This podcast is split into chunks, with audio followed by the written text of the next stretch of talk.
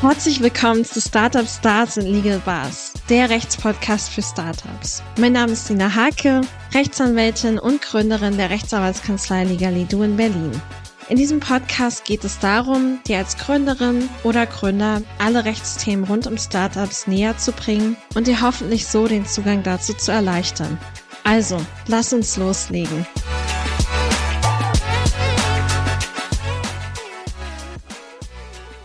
Künstliche Intelligenz, also KI, ist ja in aller Munde. Und ist in immer mehr Bereichen wiederzufinden. Aber worum geht es überhaupt bei dem kommenden AI Act? Und wie könntest du davon betroffen sein? Es geht um algorithmische Systeme, die reguliert werden sollen, dem sogenannten Artificial Intelligence Act oder auf Deutsch auch KI-Verordnung oder Gesetz über künstliche Intelligenz genannt. Mit dem Gesetz will die EU eine rechtliche Grundlage für die Entwicklung und den Einsatz von KI legen, um mögliche Schäden durch KI abzuwenden oder zumindest zu minimieren. Es werden alle Menschen, die in der EU leben und die Gesellschaft als Ganzes betreffen, die mit KI-basierten Systemen in Berührung kommen. Es betrifft aber nur KI-Anbieter mit Sitz in der EU und soll Schutzmaßnahmen für Menschen festlegen, die in der EU leben. Noch wichtiger sind Unternehmen und staatliche Behörden betroffen, die in der EU KI-Systeme anbieten bzw. einsetzen, sogenannte Anbieter und Nutzer. Die Pflichten des EU AI Acts treffen Hersteller, Anbieter und Händler von KI-Systemen, Produkthersteller, die KI-Systeme in ihre Produkte einbinden, sowie Nutzer von KI-Systemen, also praktisch jedes Unternehmen. Wenn auch du KI-Systeme anbietest oder auch nur einsetzt, solltest du weiter dranbleiben, denn heute wird es um den AI Act gehen und die Auswirkungen für Unternehmen wie deines. Ja, aber wann tritt eigentlich der AI Act in Kraft? Der Entwurf der EU-Kommission, die diente erstmal als Verhandlungsgrundlage zwischen dem EU-Parlament und dem EU-Rat. Der Rat hat dann seine Version des AI-Acts, die sogenannte allgemeine Ausrichtung, Ende 2022 angenommen. Im Juni 2023 verständigten sich dann die Mitglieder des EU-Parlaments auf eine gemeinsame Position. Und dann kam es am 8. Dezember 2023 dazu, dass das Europäische Parlament und der Rat der EU nach dreitägigen Verhandlungen eine politische Einigung zur EU verordnung über die künstliche Intelligenz, also den AI Act, erzielten und damit auch zur ersten umfassenden gesetzlichen Regelung in der EU. Die endgültige Fassung dieses AI Acts liegt uns aber noch nicht vor. Die Veröffentlichung des finalen Textes im Amtsblatt der EU sowie dessen Inkrafttreten werden voraussichtlich erst im Sommer 2024 erfolgen. In Kraft treten wird dann dieser Act oder die KI-Verordnung zwei Jahre nach der Verabschiedung der endgültigen Fassung. Also es wird eine Übergangszeit geben bis höchstwahrscheinlich im Jahr 2026. Und worum geht es eigentlich dabei? Das wird die erste Frage sein, die ich mir in der heutigen Folge stellen werde gerade bei dem AI Act und zum anderen, welche Takeaways können wir bisher von dem, was wir wissen, entnehmen? Was wissen wir eigentlich bisher von dem Entwurf? Was ist erfasst und worum soll es gehen? In dem Entwurf zum AI Act definiert die EU-Kommission den Begriff sehr allgemein. Der EU-Rat und die daran vertretenen Mitgliedstaaten haben auf eine engere Definition gedrängt, indem sie den Begriff auf maschinelles Lernen begrenzen. Ich fasse mal die Definition der Verordnung zusammen, zu der man dann gekommen ist. Es soll also um ein KI-System gehen, eine Software, die mit den im Anhang 1 der Verordnung aufgeführten Techniken und Konzepten entwickelt wurde und Ergebnisse wie Inhalte, Vorhersagen, Empfehlungen oder Entscheidungen hervorbringt. Diese beeinflussen das Umfeld, mit dem die KI interagiert. Im Anhang 1 werden Techniken aufgeführt wie maschinelles Lernen, tiefes Lernen, Inferenz und Deduktionsmaschinen, statistische Ansätze, Experten- und Schlussfolgerungssysteme Systeme und einiges mehr. Außerdem legt der Entwurf zum AI Act fest, dass der Einsatz von KI-Systemen zu militärischen Zwecken außerhalb des Anwendungsbereiches des Gesetzes liegt. Der EU-Rat hat diese Einschränkung auf Belange der nationalen Sicherheit ausgeweitet. Diese Einschränkung auf Belange der nationalen Sicherheit würde es Regierungen ermöglichen, biometrische Massenüberwachung einzuführen oder auch eine totalitäre Kontrolle durch die Vergabe von Punkten für erwünschtes Verhalten, sogenannte sogenanntes Social Scoring auszuüben. Solche Maßnahmen sind zwar unter dem AI-Akt verboten, aber sie könnten im Namen der nationalen Sicherheit durch die Hintertür dennoch möglich bleiben. Der Regulierungsrahmen des AI-Acts wird vorgegeben, mit welchen Schutzvorkehrungen schädliche Auswirkungen von KI-basierten Systemen eingedämmt werden. Der EU-Rat und das EU-Parlament weiteten, wie gesagt, das Verbot von Social Scoring auf Privatunternehmen aus. Vorausschauende Polizeiarbeit soll nach den Angaben von Tragos und Brando für den Act zuständige Berichterstatter im EU-Parlament auch verboten werden, da sie die menschliche Würde verletzt, gegen die Unschuldsvermutung verstößt und ein besonderes Diskriminierungsrisiko in sich birgt. Hochrisiko-KI-Systeme, die in Bereichen wie der vorausschauenden Polizeiarbeit, Einstellungsverfahren oder der Grenzkontrolle zum Einsatz kommen, müssen einer Konformitätsprüfung durch den Anbieter unterzogen werden. Sie müssen über ihren Lebenszyklus hinweg bestimmte Voraussetzungen erfüllen. Aber dazu gleich noch etwas mehr. Der AI Act soll nämlich auch noch eine EU-Datenbank vorsehen, die Hochrisiko-KI-Systeme registriert. Nun komme ich zu den vier Takeaways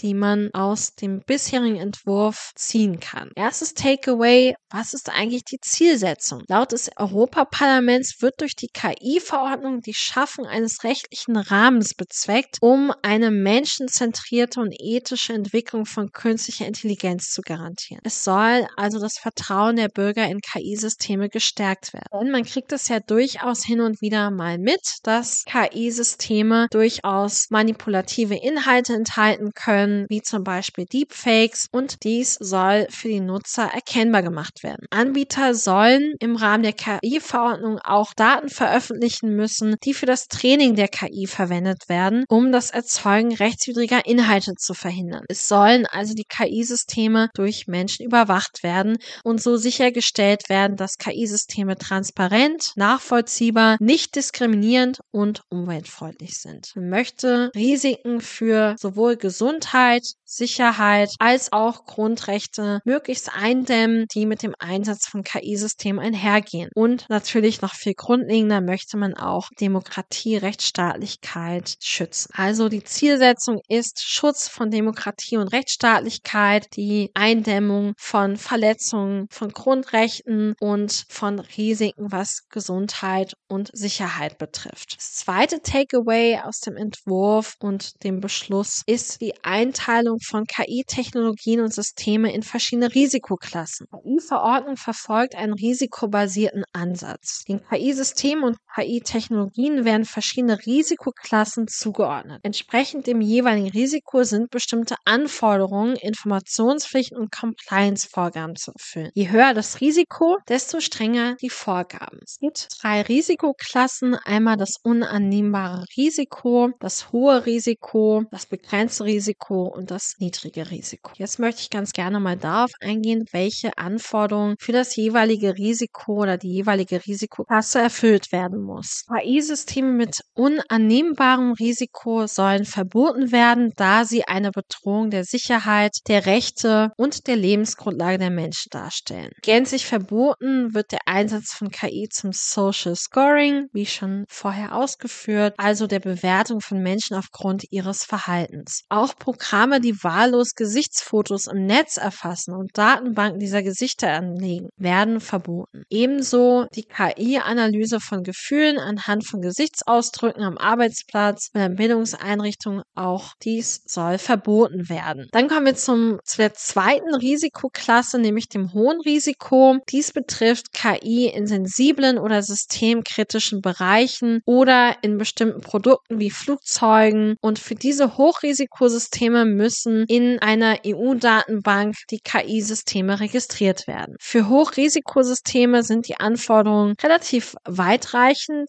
Es geht um die Einrichtung eines Risikomanagementsystems. Man muss Daten, Governance-Verfahren einhalten und Qualitätskriterien für Trainings- und Validierungs- und Testdatensätze. Man muss dies angemessen dokumentieren und eine automatische Protokollierung der Vorgänge und Ereignisse durchführen und Transparenz machen Kontrollmaßnahmen umsetzen, um hier die KI durch natürliche Personen wirksam zu beaufsichtigen und so ein angemessenes Maß an Genauigkeit, Robustheit und Cybersicherheit sicherzustellen. Das betrifft, wie gesagt, KI-Systeme, die beispielsweise im Betrieb von kritischer Infrastruktur, beim autonomen Fahren oder bei biometrischen Identifizierungen von Personen genutzt werden. Diesen Anwendungsbereichen ist gemein, dass sie potenziell im hohen Maße die Gefahr in sich tragen, sich negativ auf Rechte und Freiheiten von Personen auszuwirken. Grundsätzlich als Hochrisiko-KI eingestuft werden Systeme in den kritischen Infrastrukturen wie Wasser, Gas und Strom sowie medizinische Geräte, Biometrie und Gefühlserkennungs-KI gehört sicherlich auch mit dazu. Dann kommen wir zum begrenzten Risiko und künstliche Intelligenz für weniger kritische Bereiche mit begrenztem Risiko wäre zum Beispiel etwas wie Chatbots im Servicebereich. Und dort bestehen zwar Transparenzpflichten, aber keine weitergehenden Anforderungen. Und dann kommen wir schon zum vierten Risiko bzw. zur vierten Risikoklasse, dem niedrigen Risiko. KI-Systeme mit einem geringen Risikopotenzial, wie beispielsweise Suchalgorithmen oder Videospiele, erfordern keine speziellen rechtlichen Anforderungen. Also klassisches Beispiel Suchalgorithmen Algorithmus bei Google. Das sind also hier die vier verschiedenen Risikoklassen. Das unannehmbare Risiko, das hohe Risiko, das begrenzte Risiko und das niedrige Risiko. Und du kannst hier sehr schön sehen, beim niedrigen und begrenzten Risiko gibt es wenig Voraussetzungen bis auf die Transparenzpflichten beim begrenzten Risiko. Die meisten Pflichten gibt es bei den Hochrisiko-KI-Systemen. Da muss man ein ganzes Risikomanagement einsetzen und ein Governance-Verfahren haben, Qualitätskriterien sich sicherstellen, Testdatensätze haben und, und, und also relativ umfangreich. KI-Systeme mit unannehmbarem Risiko sind dann schlicht verboten. Und das ist also hier auch schon das zweite Takeaway. Also wir haben eine Einteilung der KI-Technologien und Systeme in verschiedene Risikoklassen. Takeaway 3,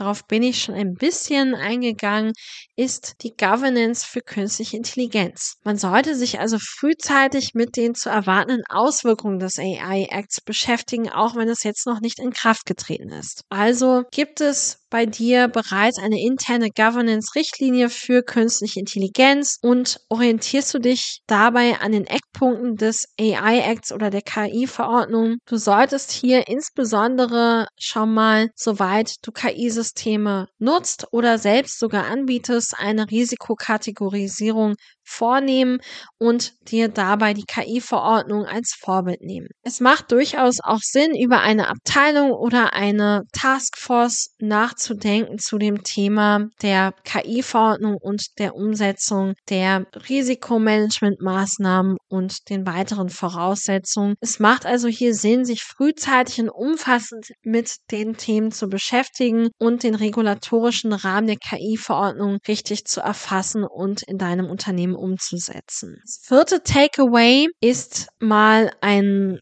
Gedankenanstoß, den du im Hinterkopf behalten solltest, nämlich die hohen Bußgelder und auch die dazukommende Haftungsrichtlinie bei Nichteinhaltung dieser Voraussetzungen. Auch hier nur mal der Hinweis, Verstöße können Geldbußen von bis zu 30 Millionen Euro oder bis zu 6 Prozent des gesamten weltweiten Jahresumsatzes des vorangegangenen Geschäftsjahres nach sich ziehen und der AI Act oder die KI-Verordnung auch benannt, wird von einer KI-Haftungsrichtlinie begleitet werden. Und das Ziel ist dabei, Haftungslücken beim Einsatz von KI-Systemen zu schließen, neben der bereits bestehenden Produkthaftungsrichtlinie und Beweisschwierigkeiten bei Rechtsverletzungen im Zusammenhang mit künstlicher Intelligenz zu begegnen. Und die Haftung über die KI-Haftungsrichtlinie, sogenannte AI Liability Directive, da möchte die EU-Kommission durch künstliche Intelligenz geschädigte Personen beim gerichtlichen Nachweis entlassen und da auch bewusst diesem sogenannten Black Box Problem entgegenwirken. Also hier soll neben einer widerlegbaren Kausalitätsvermutung für KI-induzierte Personen- und Sachschäden auch eine Offenlegungspflicht für Anbieter von Hochrisiko-KI-Systemen eingeführt werden. Der Regelungsgegenstand sind allerdings nur außervertragliche Haftungsfälle,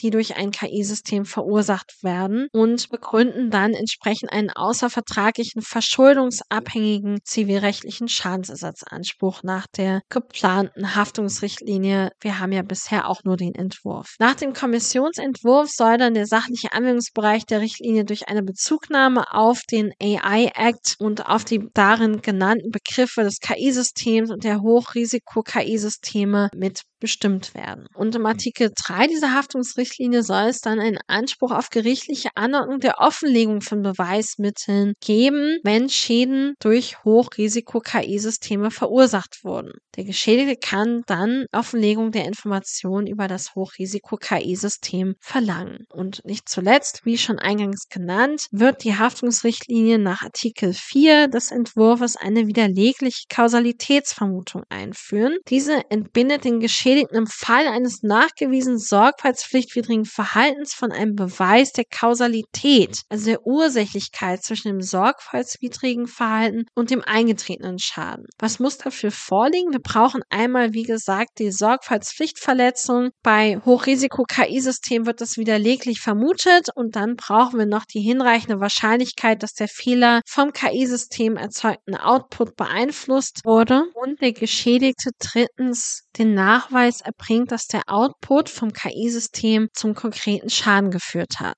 Das ist natürlich erstmal nur ein Entwurf und kann noch abgeändert werden und es kommt dann auf die anschließende Umsetzung oder die finale Umsetzung der Haftungsrichtlinie ins nationale Recht an. Denn bei der Haftungsrichtlinie handelt es sich um solches Recht, was nicht unmittelbar gilt, sondern was in nationales Recht umgesetzt werden muss. Und auch dort wird man wohl von einer Frist von zwei Jahren ausgehen können. Wenn ich das hier alles nochmal zusammenfassen muss, gehe ich in aller Kürze auf die vier Takeaways nochmal ein. Also einmal das Ziel des AI Actes ist es die Eindämmung von Risiken für Gesundheit, Sicherheit, Grundrechte, Demokratie und den Rechtsstaat bei dem Einsatz von KI-Systemen. Das ist Takeaway 1. Die Einteilung in Risiko, KI-Systeme, das unannehmbare Risiko, was verboten wird, KI-Systeme mit hohem Risiko, die diversen Anforderungen unterliegen, die KI-Systeme mit begrenztem Risiko, wo es hauptsächlich Transparenzpflichten gibt und die KI-Systeme mit niedrigem Risiko, wo es keine speziellen Anforderungen gibt. Takeaway 3 ist die Einführung eines Governance bzw. einer Struktur, einer Taskforce, die sich mit den Regularien des AI Acts beschäftigt und hier eindeutig strukturiert und kategorisiert, um welches Risiko es sich hier handelt und wie man damit umgeht und der Appell, damit möglichst frühzeitig zu beginnen und nicht kurz bevor dann die KI-Verordnung oder der AI Act umgesetzt werden. Der vierte Takeaway ist zu beachten, dass wir einmal die Bußgeldvorschriften haben und natürlich den Entwurf der Haftungsrichtlinie, die dann auch einen ähm, Anspruch an sich und Beweiserleichterungen erfassen wird. Im Ergebnis lohnt es sich, Risikomanagement und frühzeitige Governance-Arbeit zu leisten, um dann nicht im letzten Moment alle erforderlichen Maßnahmen umsetzen zu müssen. Da das Gesetz jedoch noch nicht final in Kraft getreten ist, geht es der Stelle auch durchaus anzumerken, dass es auch, wenn der wesentliche Kern steht, noch zu Änderungen kommen kann und sich daher anbietet, die weiteren Entwicklungen erst einmal zu beobachten. Wenn auch du KI-Systeme anbietest oder zumindest nutzt und dich frühzeitig mit den erforderlichen Maßnahmen auseinandersetzen willst, können wir gerne dazu ein Gespräch führen, um zu schauen, was für dich und dein Unternehmen im Einzelnen sinnvoll ist. Dafür kannst du auf den Link in den Show Notes klicken, der dich zu meiner Website und meinem Buchungssystem Calendly weiterleitet. Da kannst du dir dann unproblematisch einen Termin buchen und ich freue mich dann von dir zu hören. Bis dahin alles Gute.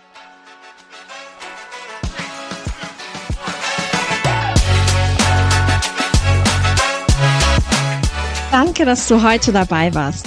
Weitere Infos zu mir und meiner Arbeit findest du auf der Website legalidu.de. Wenn du selbst Gründerin oder Gründer bist und gerade mit diesem Problem zu kämpfen hast, dann buch dir doch gerne einen Termin für ein erstes kostenloses Beratungsgespräch auf meiner Website, um zu erfahren, wie ich dir im Einzelnen weiterhelfen kann. Ich freue mich, wenn du auch in der nächsten Folge mit dabei bist. Bis dahin, denk immer dran, dream big, style smart and stay legal. Bis dahin, alles Gute.